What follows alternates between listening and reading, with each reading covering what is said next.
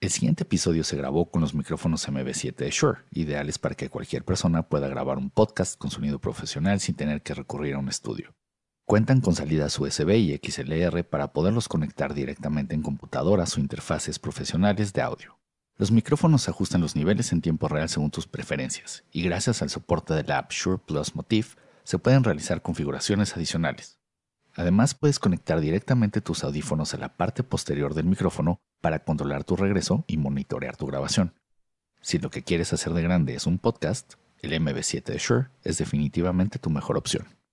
Adquiere tu micrófono MB7 con el 10% de descuento utilizando el código ANJONAVA todo en minúsculas en la tienda shureshop.com.mx. Busca el enlace directo en las notas de este episodio. Ándale, así Ya tú sabes. Ya tú sabes, Mim. Hola, Abraham, mucho gusto. Yo soy Anjo. ¿Cómo estás? Muy bien, carnal. Gusto conocerte. Igual, güey. Igual. La verdad sí es este es bien padre de por fin conocernos porque tenemos como mucha banda en común y, y por fin coincidimos en un, en un mismo cuarto. Nunca nos habíamos visto en nuestras vidas. Así es. Confirmo. Oye, güey, eh, me gusta empezar estas conversaciones haciendo a manera de romper el hielo un poco y, y conocernos tú y yo un poquito mejor. Este, con una ronda rápida de preguntas, también para que la gente te conozca. Órale. Este, que básicamente es tu edad, de dónde eres, dónde vives, a qué te dedicas y la más importante de todas, qué quieres ser de grande. A huevo. Bien, soy, yo soy Abraham López, tengo 36 años. Eh, ¿Me recuerdas un poquito las otras que no me las agarré? ¿De dónde eres? ¿Dónde vives? Soy de Guadalajara. Nací en Guadalajara. Mi familia es principalmente jalisciense, de algunos pueblos. Eh, me escapé un par de años a la Ciudad de México, pero no, no es mi, no es mi ¿No es tu onda. onda? No, no es mi onda. Eh, Y fíjate que Gua- Guadalajara es muy mi onda. Sí, a mí Guadalajara me gusta mucho. La valoré mucho a raíz de regresar a la Ciudad de México, pero estando en la Ciudad de México me di cuenta que yo eventualmente quería vivir en Baja California Sur. Ok, Esa es mi... esa es tu onda. Esa, es- esa sí es mi onda. y ya la pandemia me ha ayudado a tener el, el tiempo y el espacio para poder empezar a hacerlo poco a poco. Y, sí, estando allá digo, sí, sí es mi onda. Ok. Eh, ¿Y qué quiero ser de grande? Bueno, ¿a qué te dedicas antes? Me dedico a la música, diferentes cosas. Fui músico muchos años. Ahorita estoy retomando el ser músico, pero principalmente me dedico a ser manager de artistas y tengo diferentes empresas dentro de la música que ofrecen diferentes cosas, ¿no? Ok. Eh, booking, management, editoras, merchandise, marketing digital, etcétera. Pero mi core, digamos que es el management. Ok, ok. ¿Y qué quieres ser de grande? Es una gran pregunta. Fíjate que hace un par de años llegué a una conclusión en la que dije, espero nunca definir ni quién soy ni a qué me dedico. Qué bonito. Y si así me llevo toda la vida, perfecto. Porque creo que eh, no estoy listo para limitarme en lo que voy a terminar siendo. Entonces, la neta, yo estoy bien abierto a que si de repente en cinco años estoy vendiendo papayas en Veracruz y estoy feliz, vámonos. Ajá. Pero, pero hay algo, hay algo que, que, digamos, como que tienes en tu bucket list eh, profesional, por decirlo de alguna forma, que digas, esto me encantaría en unos años poder lograr. Ve, Que se- puede ser vender papayas. sí, sí, sí. O sea, No, no lo tengo tan claro. O sea, sé que la música va a ser algo que siempre va a estar presente y me gusta porque he ido mutando dentro de la música con diferentes cosas y eso me satisface porque me puedo aburrir muy rápido si estoy haciendo lo mismo. Pero lo único que he tenido claro es que eventualmente me gustaría cada vez involucrarme más en cosas de carácter social. ok, Eh, no sé en qué. Me gusta, o sea, eh, soy muy apasionado del tema ambiental. Cada vez me involucro más en temas de buscar ser congruente en la manera en la que llevamos nuestra vida. Entonces, que eventualmente, eso me o sea, en lo social, me enfocaría hacia ese lado, hacia el tema ambiental. Entonces, me, da- me, me gustará involucrarme con proyectos de conservación, eh, tanto marítimo como de naturaleza, etcétera, ¿no? qué chingón. Y, y- y no sé, no sé por qué, pero no, no sé si lo compartes, pero siento que Guadalajara es en general una ciudad consciente del medio ambiente. Sí, o sea, sea, la gente. Ajá, hay inquietud y lo ves en diferentes niveles, desde en temas de movilidad, en temas de espacio público. Creo que es una ciudad que despertó mucho antes que otras en, la- en, en México como país para buscar como otros modelos de, de ciudad, este, como el tema de la vía recreativa, que en el DF, o sea, primero empezó en Sí. Guadalajara, luego Monterrey, eh, México lo empezaron a adoptar, este tipo de cosas. Entonces sí, Eh, me gustaría que fuera una ciudad más activa que consciente. Ok. Cada vez está- critico un poquito más la conciencia porque de poco nos vas a servir. Sí, sí, sí. Lo que hay que hacer es actuar. movernos. Exactamente. Sí, sí, sí. Pero sí coincido que hay, hay una chispa muy genuina en las universidades, en las escuelas, en grupos que se organizan de ciudadanos civiles, etcétera, que, que le echan ganas a, a contrarrestar al gobierno y empezar a buscar nuevas iniciativas. Y de hecho fue aquí que hace, yo de hecho hace unos años estaba pensando en venirme a vivir para acá y, y creo que es algo que todavía tengo en la mira, por lo menos está rolando entre ciudades, Eh, pero me, me impresionó que esta es la primera ciudad donde vi popotes de semilla de aguacates. Y regresé al DF pensando así, no mames, somos unos retrógradas, seguimos usando popote de plástico, en Guadalajara ya están con popotes de semilla de aguacate. O sea, en, en Ciudad de México quitaron los popotes y aquí hicieron popotes de semilla de aguacate completamente biodegradables. Se me hizo, y esto estoy hablando hace cinco años o una cosa así. Sí, O sea, pensé que pioneros. Ojalá. Oye, oye, querido Abraham, este, tú dijiste, soy músico, ¿estudiaste música? No, yo soy ingeniero industrial. Ah, órale. Este también, pues digamos que no es, sería lo como lo típico que estudiar alguien que se dedica a lo que me dedico, pero la verdad creo que es una carrera que, si bien odié en algún momento y la acabé como pude, porque ya no me interesaba, eh, te da muchas herramientas de planeación, organización, ejecución, o sea, cosas que te sirven muy cabrón para ser manager. Entonces, Claro. eh, me sirvió muchísimo, pero en, en su momento no sabía que yo lo iba a terminar apli- aplicando a esto, pero desde pequeño, desde 3, 4, 5 años, la música empezó a ser como ese capítulo que siempre estaba al lado de mí. Aprendí a tocar instrumentos, eh, participé en un coro como 6 años, toda mi infancia que marcó mucho mi vida, eh, empezar a llamear con amigos en la prepa, pero de formación eh, estrictamente musical, No. No. Oye, ¿y qué pasó cuando, o sea, estabas tocando música cuando estabas chavillo y, y qué te llevó a estudiar ingeniería industrial? O sea, ¿por qué no estudiaste música?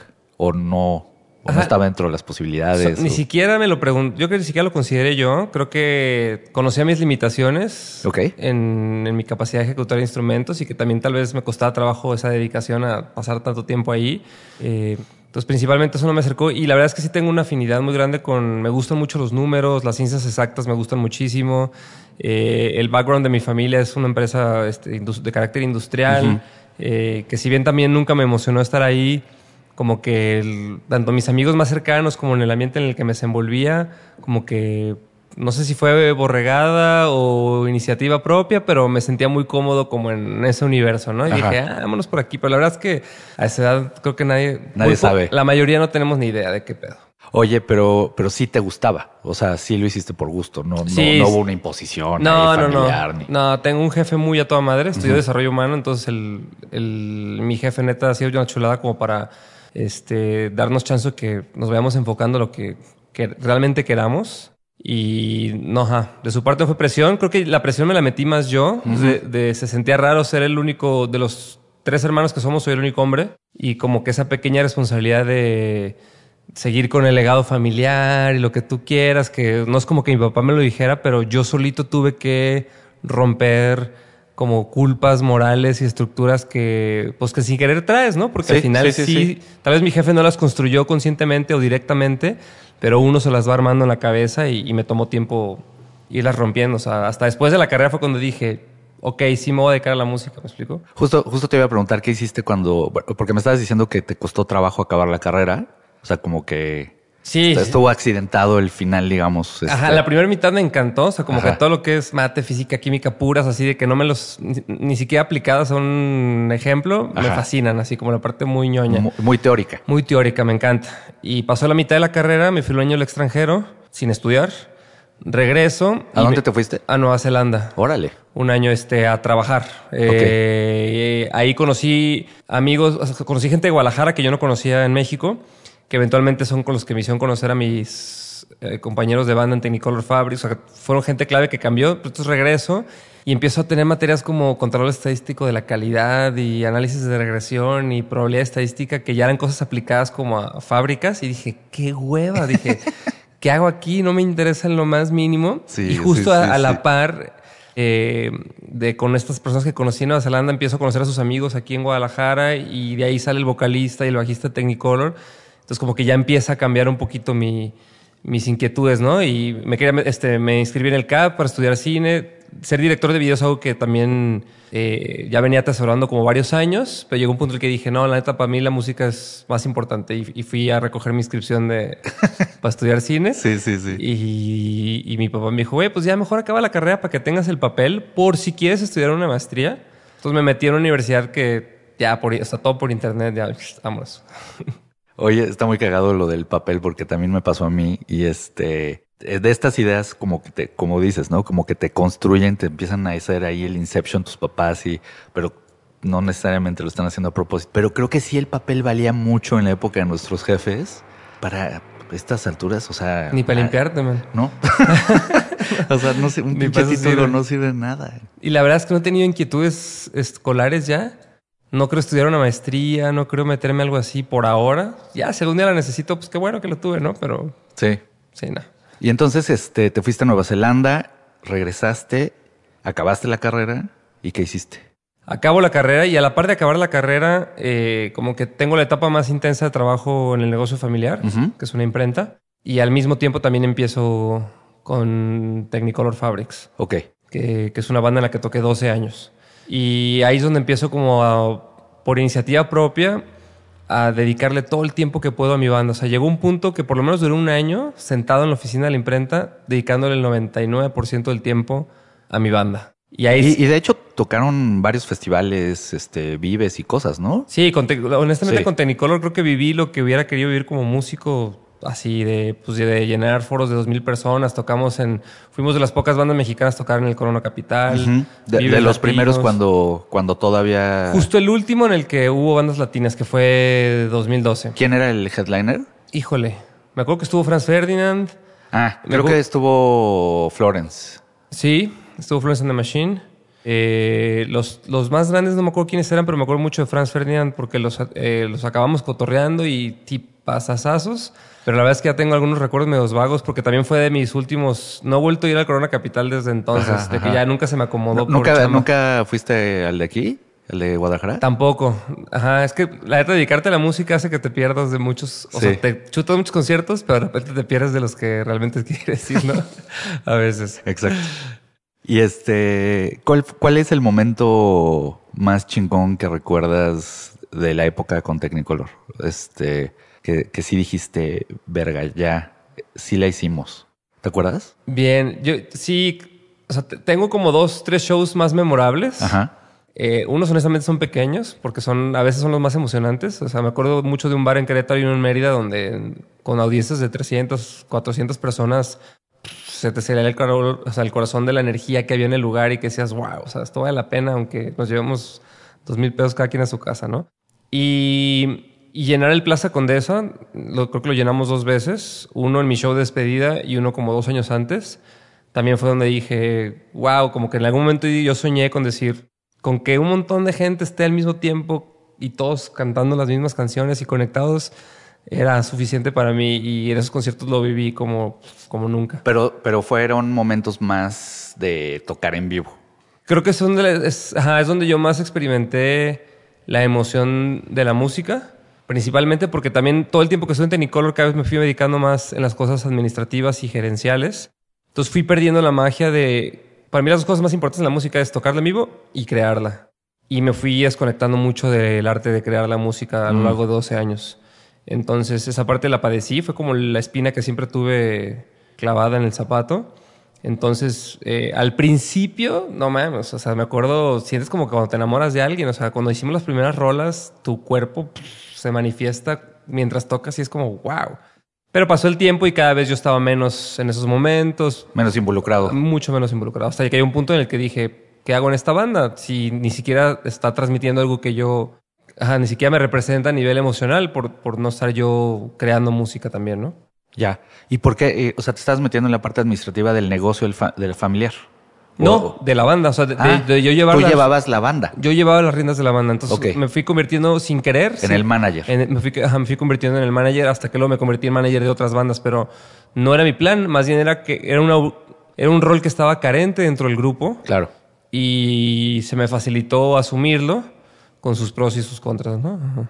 Oye, y en general, tú desde el punto de vista como músico, hoy como manager, ¿cuál crees que es la principal limitante que tiene? O sea, el rock, no lo quiero delimitar a rock en español, porque creo que rock es un género demasiado ambiguo. ¿Cuál es el principal limitante que se enfrentan las bandas hoy?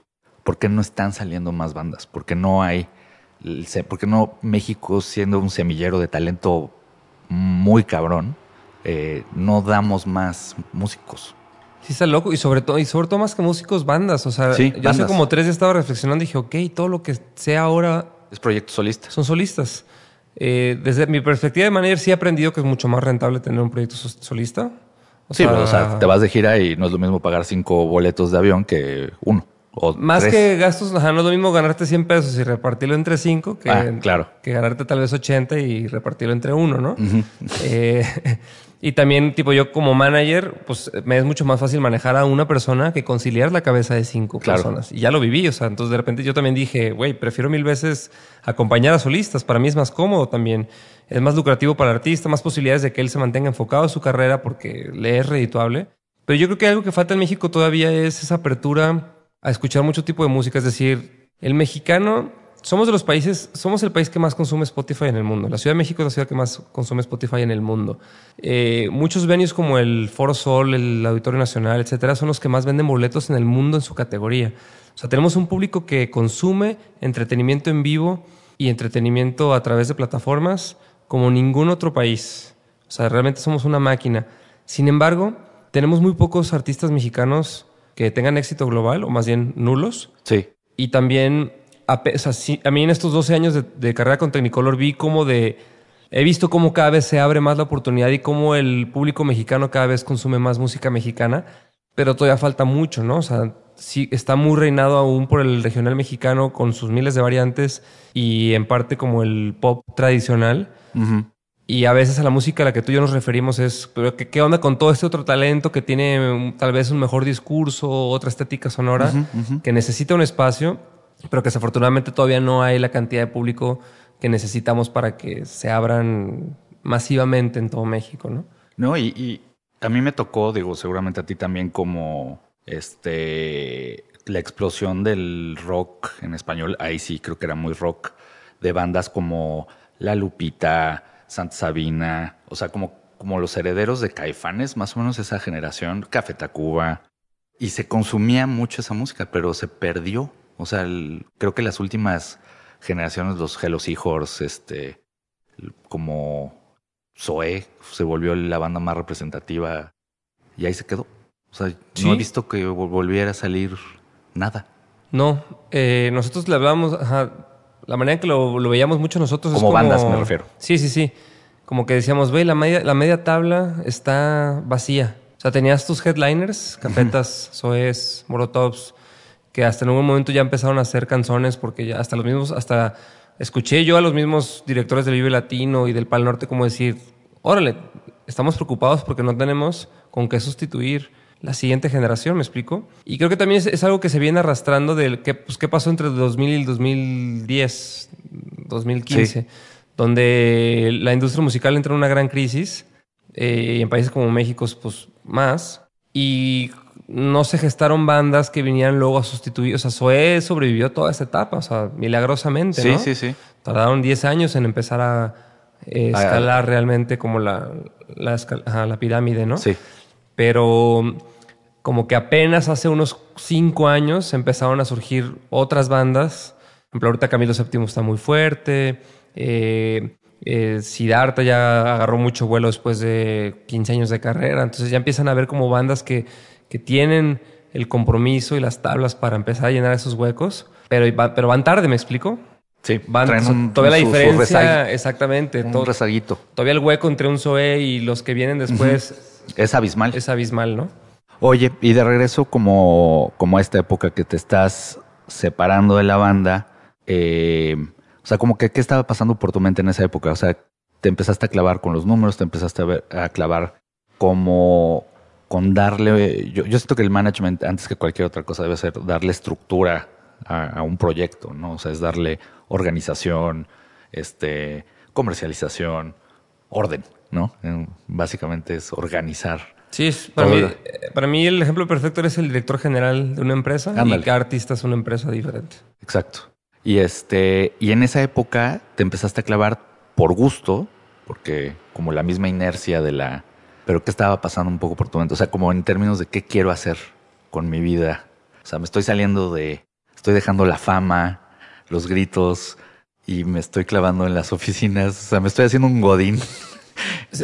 Sí, he usado mucho el término godín del rock, pero fíjate que no, ¿eh? eh al final, o sea, creo que, y con todo respeto a mis compañeros de chama, pero creo que el godín de rock es el que se queda ahí atorado en una disquera toda su vida y no persigue sus propios sueños. Sí. Eh, yo, por el contrario, como que de repente dije, oye, pues cómo quiero vivir realmente mis próximos, los próximos años de mi vida, ¿no? Y ya, yo ya venía de una etapa, o sea, empecé a tener como mucho, hago mucha introspección, me gusta mucho hablar, me conozco muy bien, me engaño difícilmente con ciertas cosas, entonces yo ya venía de una etapa en la que hasta ya había llegado a la conclusión de que, que no quería ser tan manager. Hubo un momento en el que trabajaba al mismo tiempo con Porter, Sabino, Technicolor Fabrics y Caloncho y Juan Pablo Vega, un colombiano, y yo dije, ok, ¿en qué momento yo voy a vivir mi vida y no la de los demás? ¿no? Entonces, eh, a partir del 2016 yo empiezo a tomar decisiones. Dejo de trabajar con Porter a los dos años dejo de trabajar y me salgo de Technicolor Fabrics. O sea, dejo de ser manager y músico. A los tres meses dejo de trabajar con Sabino. Empiezo a limpiar la casa, ¿no? Y lo que pasaba por mi mente era, ok, eh, no necesito yo ya la dinámica de una banda de estar, ya no quería viajar tanto, quería tener más espacio para mí, quería retomar mi relación con mi familia, con mis amigos, eh, viajar, pero yo decidiendo a dónde quería ir y no solo con la inercia de las giras y los, los, los viajes de trabajo. Eh, también me fui enfocando más en el booking, que es una tarea que, en la que puedes tener como, puedes trabajar con muchos artistas sin la necesidad de estar como tan minuciosamente con ellos, porque es una parte más comercial en la que me gusta mucho cotorrear con clientes, con los dueños de los festivales. Vender shows me encanta y no era tan exhaustivo, ¿no? También le empecé a dar prioridad como, oye, ¿con qué tipo de personas quiero trabajar y cuáles son los problemas que me valen la pena a mí estar resolviendo todos los días, ¿no? Entonces también fui acotando a los artistas con los que tengo una mejor relación personal, con los que tengo una mejor ideología de vida más alineada. Entonces prácticamente Caloncho, que es, mi mejor amigo, pues llevamos ya muchos años dándonos cuenta que jalamos para el mismo lado en la vida, me explico, tenemos niveles de ambición muy similares y hablamos de muchas cosas personales, mucho, o sea, nuestra relación va mucho más allá de la música, ¿no? Entonces dije, güey, este güey me puedo morir siendo su manager porque construimos, nos construimos como personas más allá de nuestros proyectos y y ya otras cosas como eh, estar en mi, en mi, propia banda de la que yo ya me sentía ajeno como músico y otras bandas en las que nos iba muy bien, pero era un desgaste eh, laboral y personal estar como manteniendo el ritmo de expectativas del artista. dije, ok, yo, yo vine a pasarme, yo hago esto por gusto. Para mí el dinero siempre tiene que ser una consecuencia de que tú escoges lo que realmente quieres hacer. Entonces, eh, lo primero que dije es, güey, quita el dinero de la fórmula, toma las decisiones en función de lo que te va a hacer más feliz ahorita. Y pum, vámonos con todo eso. Y luego llegó la pandemia y de repente dije, ok, pues ahí está bienvenida a Baja California Sur, que tanto tenía ganas. Y dije, la vida te está dando la oportunidad ahora sí de que tengas el tiempo para replantearte la vida que tenías ganas, ¿no? Claro. Oye, Abraham, quiero irme un par de, de pasos atrás. ¿En qué momento tenías a tantas bandas tan exitosas, o bueno, actos tan exitosos, o sea, además de Caloncho, además del tuyo, eh, Sabino, Porter, o sea, ¿en qué, o sea, ¿en qué momento te volviste manager de todos ellos? Está muy loco. Y aquí es donde creo que la vida juega un gran rol. Todos estamos muy conectados eh, como personas y músicos desde hace muchos años. Siddhartha era maestro de batería en el TEC. Yo era su alumno. Caloncho era su alumno. El baterista de Porter era su alumno. La, mitad de Porter eran mis compañeros de salón. Uno de ellos es también de mis mejores amigos de la prepa. Eh, Caloncho y Sabino son súper amigos de también de la vida. Entonces, pues Caloncho es el primer proyecto que yo asumo como manager, todavía sin saber que quería hacer eso. Nos empieza a ir muy bien. Coincide que es en la etapa en la que Porter resurge y empiezan a hacer todo mal. Entonces, como que su primer referencia pues, fue buscarme como decir, eh, estamos cagando. Ajá, estamos cagando. No es nada que ver lo que sucede en el 2005 con lo que está pasando hoy en 2013. Eh, y soy muy fan de su música. Entonces de repente fue como, y son amigos, los conozco personalmente muy bien. Entonces dije, pues órale. Y luego un día Caloncho me dice, güey, este, tengo un amigo, Sabino, que quiere asesoría. Y pues me empecé a juntar a desayunar con él, conocí su talento. Y de repente le dije, güey, me muero de ganas. Yo ya ahí ya tenía la decisión de no ser manager. y, no me aguanté las ganas y a través de mi socio como que lo jalamos al equipo. Y ya conforme empezaron a crecer las cosas fue cuando dije, ok, no, no, no puedo o más bien no quiero con esto, ¿me explico? Pero todos estamos muy cercanos. O sea, sí era una escena. Porque, sí. Porque, digo, no, no, o sea, siempre escuchamos hablar de las escenas de la movida regia y todo, pero sí al final de, lo que creo que define una escena es como un grupo de personas que coincidieron en otro, en, por razones diferentes en un mismo tiempo y espacio y empiezan a, a construir cada quien sus cosas, pero que al final del día son parte como de las mismas raíces, tal vez. Totalmente, porque muchos de esos proyectos, sus orígenes tienen hace más de 15 años, ¿no? Aunque llevan tal vez menos tiempo floreciendo, éramos personas que ya estaban conectadas mucho antes de la música, ¿no? Como que fuimos una generación Muchos de mis amigos músicos de la, de la etapa de la prepa, o sea, como que se, se mantuvieron muy fieles a sus ideales y hoy son o músicos o managers o trabajan en estudios de grabación, o sea, y ahí estamos todos bien conectados. Pero, pero ¿en qué momento te, te eligieron como manager? Porque es, es, algo como que todavía no acabo de, de, entender. O sea, evidentemente toman las riendas de, de Technicolor, supongo que les empieza a ir muy bien, a raíz de que tú empiezas a tomar las decisiones ejecutivas de la dirección de la banda. Y ahí es cuando los demás te empiezan a decir, güey, también échame la mano a mí. Realmente el padrino ahí es, es, Siddhartha. Ok. Eh, yo estaba. A mí siento que sea el arte de la manifestación me funciona muy bien. O sea, de repente a mí se me trae una idea y ahí sin querer a las dos semanas se me hace realidad. Entonces me acuerdo que un día de repente dije, ah, me empezó a buscar un amigo que tiene una banda que se llamaba Galgo y se iba con su libreta a mi casa y me empezaba a hacer un chorro de preguntas a ver qué yo opinaba de cómo debería sacar esto, qué debía hacer, así como puros consejos de la música, ¿no? Y me acuerdo que un día se fue de mi casa y dije, ah, creo que estoy listo para empezar para asesorar bandas. Ni siquiera la palabra manager, porque me pareció una, es una responsabilidad muy fuerte y ni siquiera estaba listo, yo creo. Entonces, de repente, a las dos semanas de mi pensamiento, un día le escribo a Siddhartha como que, güey, me encantaría que me ayudaras a revisar unas baterías que hice por una rola y tener tu feedback, ¿no? Como fue mi maestro y nos, produjo discos y todo, pues era un, siempre un gran punto de vista. Entonces me dijo, Simón, cáile al Venado de Mazatlán, que era un restaurante aquí que había de mariscos. Y dije, qué chingados me va a ayudar en un restaurante de mariscos a valorar una batería. Pero dije, pues bueno, ajá. Luego que estaba a punto de rajarme de ir y dije, bueno, ahí voy. Llego y están sentados Caloncho y Siddhartha este, terminando de comer porque Cierta le estaba produciendo el disco a Caloncho. Y yo a Caloncho realmente todavía no lo conocía. Y en la plática de los tres, de lo que sea, de repente Cierta sí nos dice, yo creo que yo siento que ustedes dos deberán de trabajar juntos.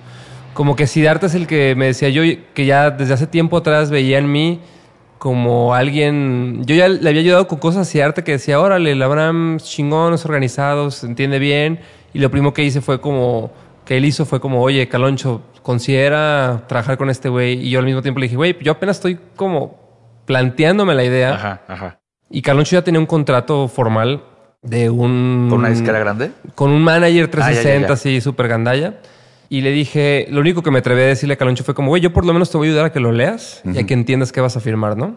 Nos juntamos tres veces y después de varias caguamas y cotorreadas, rompimos el contrato y, y Caloncho me dijo, güey, hay que darle juntos. Le dije, a huevo. Sobres. Escuché su música y, me acuerdo que el primer día que me pasó el USB así con las rolas, escuché Palmar. La escuché como 30 veces esa noche así en, repeat y decía, es que todo va, dije yo, todo va a pasar con este güey, todo. O sea, sentí una... Tuviste la visión. O sea, bueno, o sea, no, no, no tú que tuvieras la...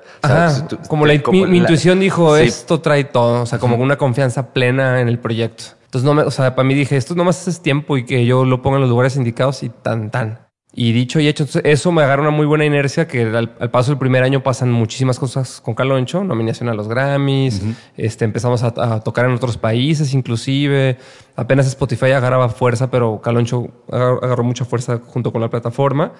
Y yo busqué, en cuanto se reunió Porter, yo los busqué y, fue como que nada, nada, nada. Este, como buenos amigos me ningunearon. y después de un año de tropezarse y de que se dieron cuenta que lo que te dije hace rato, que nomás no, pues me volvieron a buscar y como que, oye, ¿qué onda? Y, les dije, oye, pues, ¿qué onda? Este, yo estaba armando una oficina, un equipo y todo, pues aquí venir para acá y los güeyes, a huevo. Y pues sí duré como, duré tres años hasta que me di cuenta que no quería seguir más, pero... Oye, y justo te quería preguntar por esa, por la parte de la empresa. O sea, eh, ¿cómo fue ese proceso? ¿Te diste cuenta que tú solo no podías? Entonces empiezas a reclutar gente. A, la parte a ponerle que yo, un nombre a la empresa. Sí, justo a la parte que yo tengo estas inquietudes, Chelis, uno de mis socios, eh, que él es el manager de Siddhartha, ahora de Sabino, ahora de Porter. él, ahora es variado. Este, Eh, heredó, heredó el, Heredó. la- Pues, el manojo. Él me invita a hacer una disquera. Yo le dije, güey, lo que menos me interesa es hacer una disquera. Le dije, yo quiero hacer una oficina de management. Y güey dijo, sobres. Y yo tenía el nombre de Managers Anónimos en ese entonces, así como, porque me juntaba con otros amigos como si fuera, yo me burlaba de que era como un grupo de autoayuda, ¿no? Este, de que los, los managers que no Sí, tienen sí, remedio, sí, ¿no? Y también me gustaba el tema de Anónimo porque como que siempre me he visualizado con una vida tranquila y entre más lejos del reflector, mejor, ¿no? Entonces empezamos Managers Anónimos y realmente pues, muchos de los años éramos nada más él y, y yo haciendo todo. Eh, ya con el paso del tiempo nos separamos. Eh, yo, yo empecé a construir una visión diferente de lo que quería que mi oficina fuera, mm, porque al, al ya no querer ser solo manager, no hace sentido estar en Managers Anónimos que su enfoque era ser management. Claro. Entonces fu- fundó Altiplano, donde ya es una oficina de servicios en la música que hace muchas cosas aparte del management y donde yo sentía la libertad de trabajar con muchos proyectos sin sentir el peso y responsabilidad de ser manager de ellos. Entonces, pero pues eh, mi ex socio y yo seguimos siendo socios en otros proyectos y nos llevamos perfecto y me ha servido de repente para que proyectos que yo fui soltando encontraran una casa muy cerca, ¿no? Claro. Una que ya fue su casa en algún momento. Claro, claro, claro. Y poco a poco em- empezamos a jalar gente, a tener equipo. Y, y sí, definitivamente, o sea, un manager lo que cada vez necesita más es tener siempre su visión en el futuro y en los grandes planes y las grandes estrategias y tener, poderte apoyar en un equipo que soporte como todo el tejemaneje de la operación diaria, sí. En el, en el momento más grande de altiplano, por llamarlo de alguna forma, o sea, como en un- un- ¿cuántos empleados llegaras- llegaron a ser?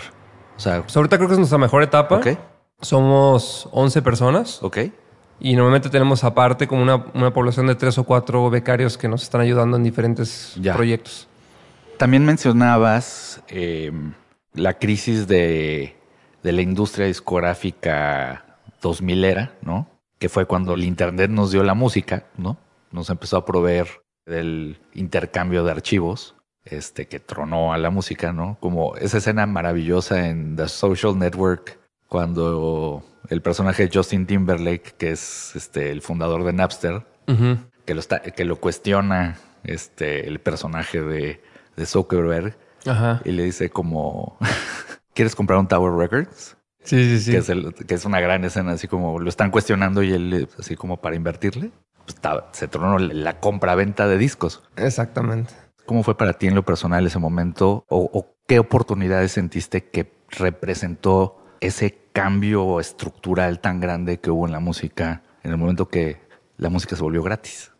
Claro, pues yo, yo en el 2000 tenía 15 años.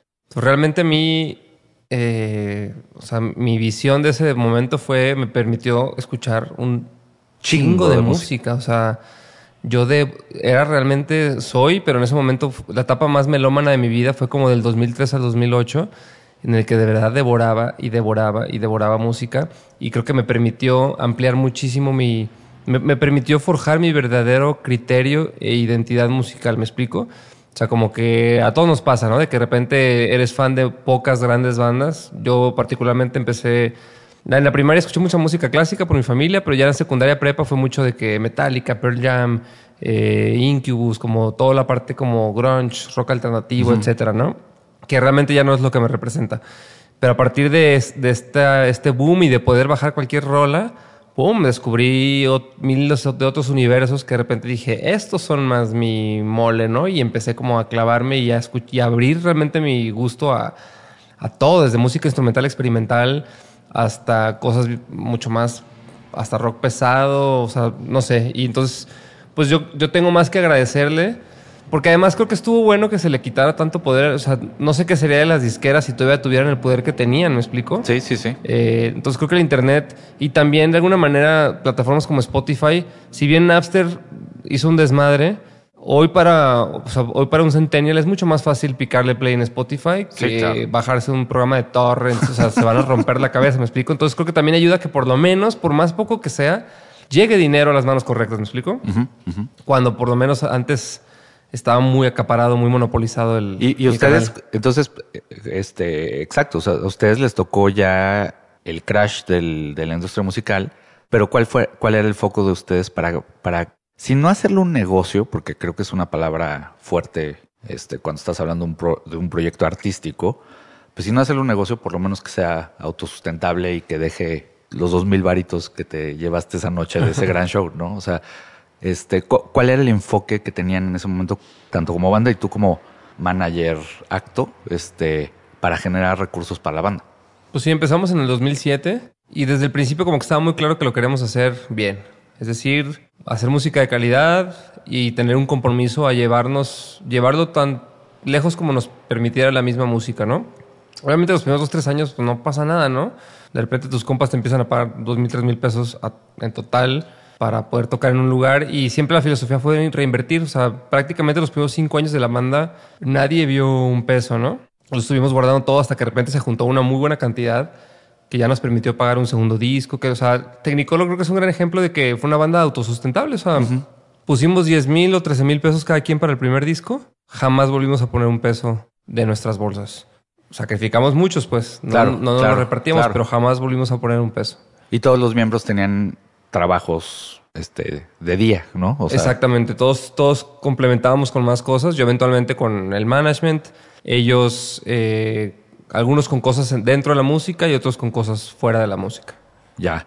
Oye, y la segunda gran crisis que ha vivido la música, que fue la pandemia, tú ya estás este, establecidísimo como, como esta empresa de servicios integrales, nos cae el chahuistle a todos, pero uno de los principales fuentes de ingreso para una banda son los shows en vivo. Este, a raíz de que se dejaron de vender discos, el booking, el touring, el hacer giras, el llegar a más lugares, recorrer más este, kilómetros, de eso viven las bandas, porque digo, supongo que hay una parte importante de, del merch, pero el verdadero ingreso es, es este, el, el, tour.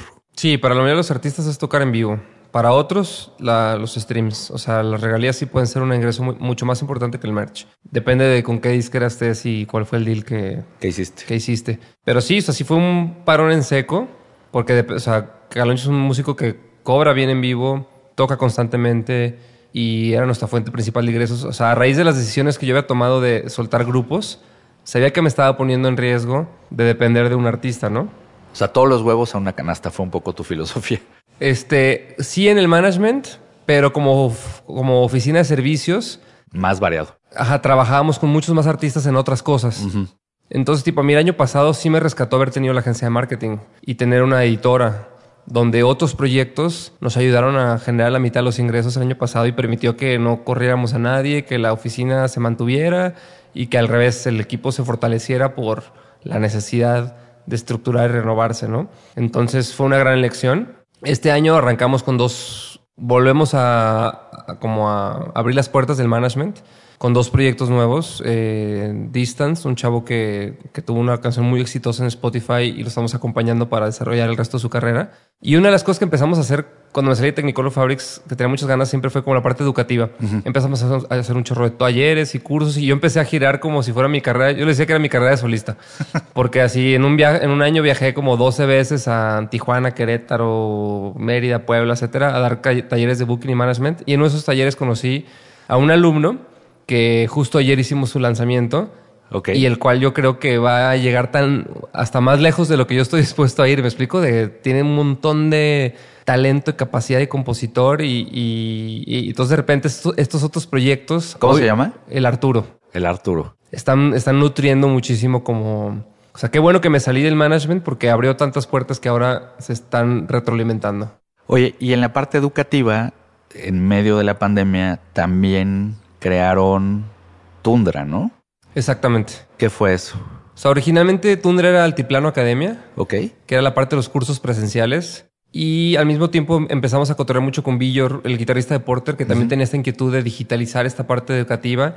Y aprovechamos el pretexto de la, de la pandemia para cambiarle de nombre, bautizarlo como Tundra, separarlo un poquito del altiplano y de sus funciones como más directas con, con la industria. Y empezamos con una cartelera de cursos, talleres, no solo de música, de entretenimiento, de comedia, de gamers, de todo lo que se nos fue ocurriendo en el camino, para acercar como conocimiento de primera mano a las audiencias. De los, de lo, digamos, de los creadores, de los que están haciendo cosas, de los ingenieros, este. Sí, y de los mismos. Que impartan como una especie de, este, digo. Como pues, masterclass. Exactamente.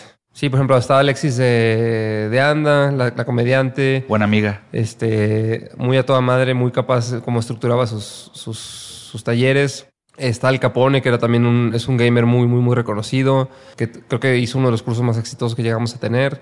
Eh, el mes que entra Porter va a dar un curso de cómo funcionan sus pedaleras. Eh, con Caloncho hizo un curso muy chingón en el que fusionamos como tres cosas. Era, Caloncho hizo un show digital, que era como un programa de televisión de una hora prácticamente, y el curso se trataba de que 20 alumnos pudieron vivir toda la experiencia de rodaje durante tres días. Órale. Y incluso participar creativa y productivamente como en la realización del mismo. Qué chingón. Y el producto final fue un concierto que sí se transmitió y lo vieron más de 30 mil personas en, en una plataforma.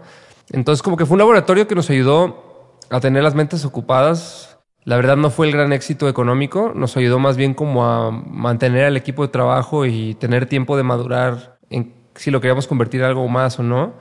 Justo ahorita llegamos a la conclusión en que nuestra energía, vamos a quitar nuestra energía de ahí. Ok. Y la vamos a volver a enfocar al, al management. Ahora que hay artistas nuevos, merecen toda nuestra atención. Pero la parte educativa creo que ya es parte de nosotros. Y yo creo que vamos, conforme la pandemia lo permita, vamos a retomar el tema de empezar a hacer, lo, lo, que más disfrutamos son los talleres presenciales.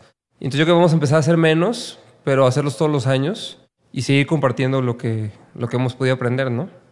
Sí, a mí, a mí, a mí esa idea siempre me pareció fascinante porque a raíz de la misma necesidad, tanto de la gente de consumir contenido y que mejor si es algo que te puede ayudar, que puede ser práctico, que te puede dar más herramientas, pero también para ustedes, ¿no? Como esa reinvención. O sea, a mí eso me pareció como, como muy astuto. O sea, justo para no despedir gente, para hacerlo autosustentable durante este periodo en la que pues ya no tienes conciertos. Sí, lo bueno es que nos agarró ya con esa idea trabajada, ¿me explico? No fue como que, ya lo ah, estaban haciendo. Sí, ya lo estábamos haciendo, simplemente lo montamos a digital. Entonces ya tenemos mucha claridad de cómo avanzar con eso, de, de qué, tipo de cosas queríamos hacer. Y efectivamente como que pagó el tiempo de todas las personas que se involucraron y, y, para mí eso fue clave porque la verdad Altiplano es un equipo humano que somos una familia, nos llevamos muchísimo, eh, convivimos mucho fuera del, del trabajo, hay, hay, muchas relaciones personales muy fuertes entre las personas que estamos ahí. Entonces, para mí era impensable. O sea, mañana se me va el equipo y a mí hasta se me quitan las ganas de hacer lo que estoy haciendo. ¿Me explico? En gran parte lo hago por el gusto de trabajar con ellos y de, ayuda, y de que ayudemos, o sea, nos ayudemos todos a crecer como personas. Te escucho muy optimista y eso me gusta porque me lo radías. este, de que vienen buenas cosas a nivel musical. O sea, ¿crees que ¿Crees que... Y, y, y, te quiero preguntar si crees que la pandemia tuvo algo que ver en términos de que la gente dijera, puta, sí, me voy a lanzar. De todas maneras, no estoy haciendo nada con mi vida. Voy a hacer música o... Sí, sí. Va a haber más músicos. Yo creo que sí va a haber más músicos. Se grabó un chingo de música el año pasado seguramente. Ahorita va a haber un montón de lanzamientos, sin duda. Yo creo que esa parte viene con todo. Pero independientemente de este pequeño break que nos puso la, pandemia, para mí México ya estaba como en una olla de vapor. Ok. O sea, yo ya veía del año cero con Technicolor al año 10, a los siguientes 10 años, y luego empecé a ver estudios de Goldman Sachs y de oficinas muy grandes de lo que se prepara para la música en los próximos 10 años, y todo marca que viene una explosión muy, muy, muy grande eh, a nivel musical. Entonces yo creo que cada vez se abre más, lo que te decía, cada vez el público mexicano consume más la música mexicana, la música latina, también en Sudamérica están pasando cosas increíbles a nivel musical. Entonces yo creo que es algo que también comparto en mis cursos, es como, ahorita la música necesita un montón de personajes, o sea, necesita, faltan un chingo de managers, faltan muchas oficinas creativas de marketing, faltan muchos servicios por llenarse, hay muchos talentos. Entonces yo creo que simplemente ahorita se trata de hacer las cosas bien y estar vigentes porque es, para mí es una, etapa de bonanza sí o sí, México. ¿Cuál crees que es la principal razón por la que el mexicano empezó a volver a consumir música mexicana? ¿Tienes así como alguna idea? aunque sea a nivel intuitivo, Sí, corazonada. yo creo que empezó a haber más oferta. O sea, el hecho de que, o sea, tipo, empezó Technicolor, ¿no? Y no habíamos muchos. Luego empezó Little Jesus, y luego empezó Camilo VII, y luego empezó Reino, y luego empezó. O sea, Porter se fue, pero regresó. Y luego empezaron a haber muchos solistas, ¿no? Que los calonchos, y ahorita ya hay un montón, ¿no? Pero ¿no crees que hay un malinchismo en general? Cada vez menos. Pero sí, sobre- o sea, de muchas personas sí, pero cada vez menos. O sea, Inclu- incluso, digo, yo, yo escribí muchos años de, de este, sobre música y en esa época pues, me empecé a llevar con muchos músicos y tal, pero sí sentía que ellos no se estaban inspirando de música mexicana para hacer su música.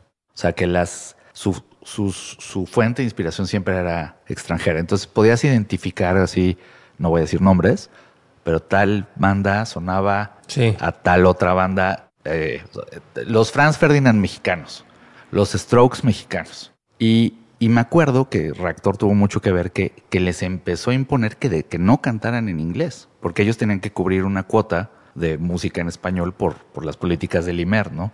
Digo, te lo digo Reactor porque era la que se escuchaba en la Ciudad de México Sí.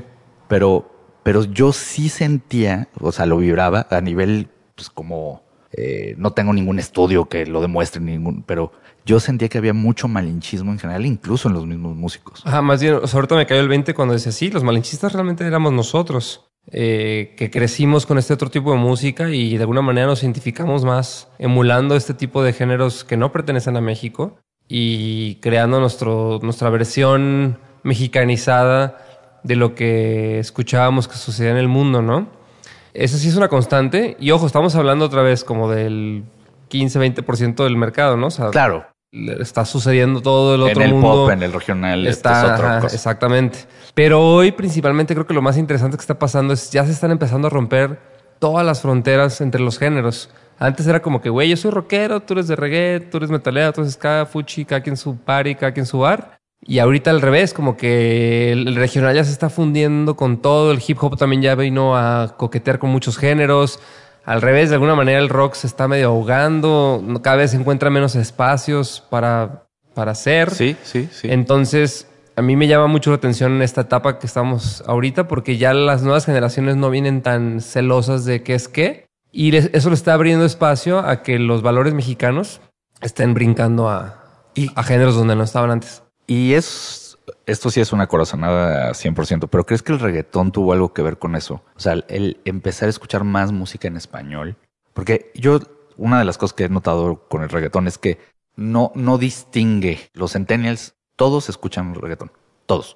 O sea, es muy poca la gente que no se ha dejado influir por pues, el principal género que puedes escuchar en cualquier plataforma, ¿no? Sí, yo creo que sí. Una mezcla entre el, el reggaetón y como el todas las variantes del hip hop, como el trap y todo este Sí, cosa que ya ves que sí. ya están muy fundidas entre sí. Sí. Pero como del nivel, como que de la parte latina nos cayó todo el pedo del reggaetón y de la parte de Estados Unidos Todo todo, el el, pedo de hip hop y trap. Y todo ese encuentro entre ambas, claro que fueron lo que, lo que detonaron. Yo, yo creo que sí, eso fue lo que detonó este rollo. Porque sí, el, el español se convirtió ya en un lenguaje global a nivel musical, ¿no? Y todos lo escuchamos y el reggaetón empezó a adoptar muchos ritmos y bases y estructuras del trap y de y se creó esta categoría que le llamamos urbano, por así decirlo, que es la que hoy creo que es el es como la cazuela en la que se están juntando todas las cosas. Pero, pero alguien, o sea, no sé, tienes un sobrinito, pon tú, que te dice así, tío Abraham, yo lo que quiero ser, a la verga quiero ser músico. ¿Le dirías, vas? ¿O, o, o qué, le, o qué le recomendarías? O sea, sí, pero primero clávate y aprende, por ejemplo, algo que te dé una estructura administrativa para que no te vea en la cara, o clávate 100% en la música y alguien te va a arropar. Híjole, ese es un gran dilema. Yo creo que la persona tiene que fluir en función de sus cualidades y talentos. A mí me dolió no haberme clavado más en la música por haber tenido la parte administrativa, ¿no?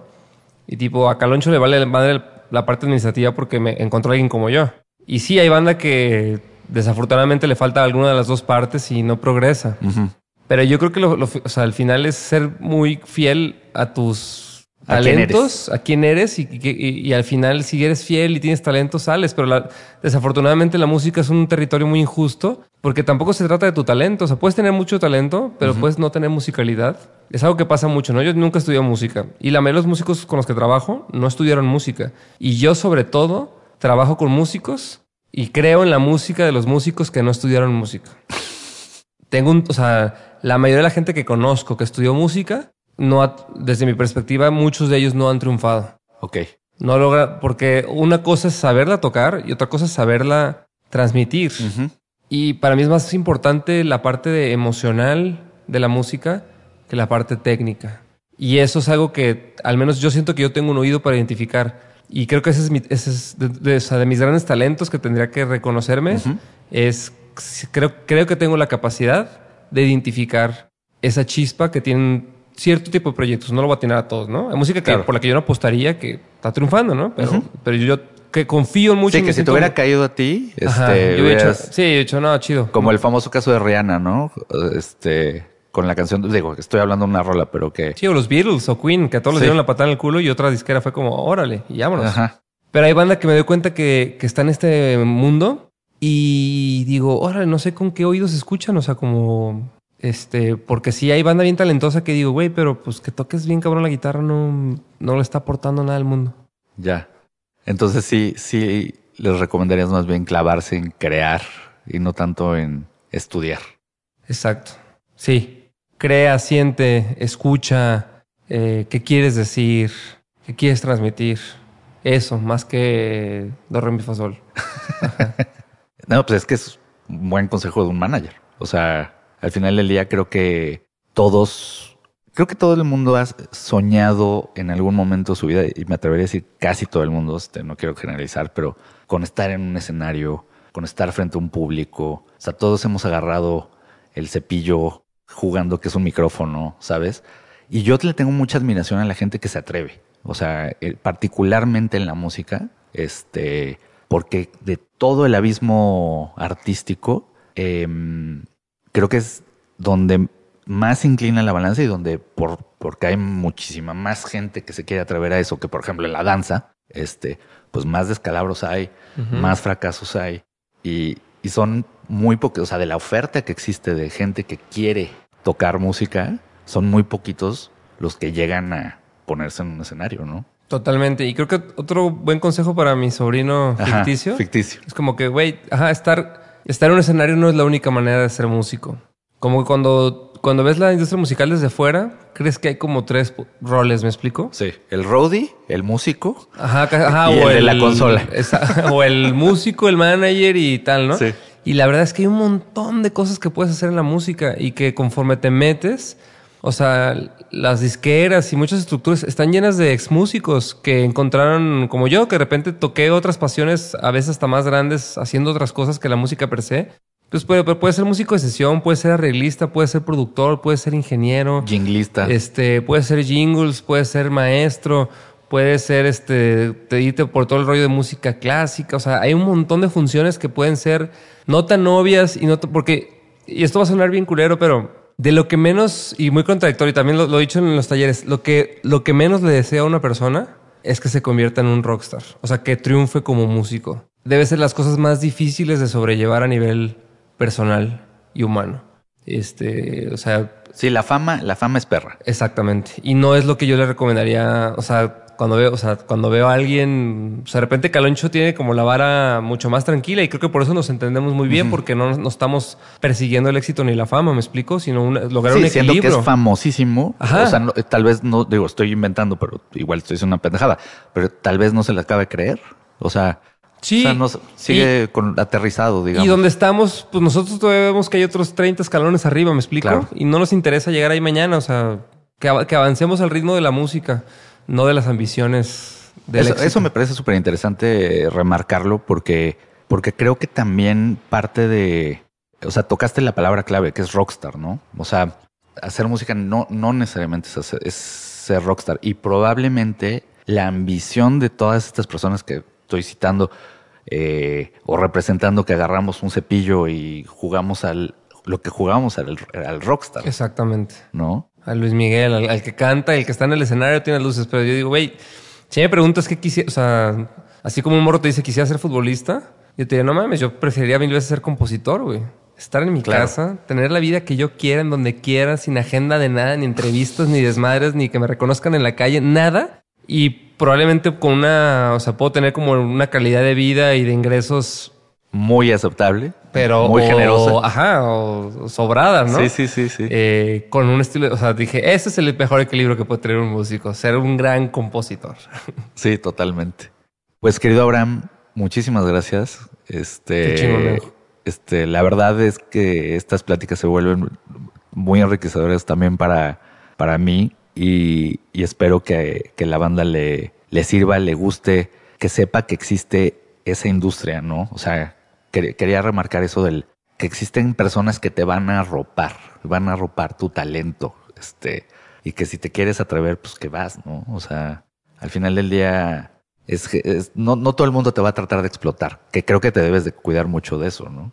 Totalmente, pero sí, creo que las nuevas generaciones ya estamos más como, es un sueño compartido. Y ya, y probablemente los, tus amigos de escuela o de salón ya son las personas con las que los, lo vas a lograr, ¿me explico? Eh, es, esta, esta, historia como la mía de tener amigos que eventualmente ahora todos estamos en la música, la he escuchado tantas veces de tantos músicos y managers que al final es voltea a tu lado y ve quién tiene la misma pasión que tú por la música o por otras cosas y si se mantienen firmes, eventualmente van a ser aliados, amigos, socios, clientes, lo que tú quieras, ¿no? Qué chingón. Oye, y para acabar, recomiéndanos una rolita de El Arturo. Les súper recomiendo Apenas Empezaba. Ok. Así se llama la canción Apenas Empezaba, que creo que es la canción que mejor agrupa eh, esta mezcla de géneros que trae muy chida el Arturo. A huevo, a huevo. Pues habrá mil gracias y sobre todo mucho gusto. Igualmente, Majo. Gracias. Saludos.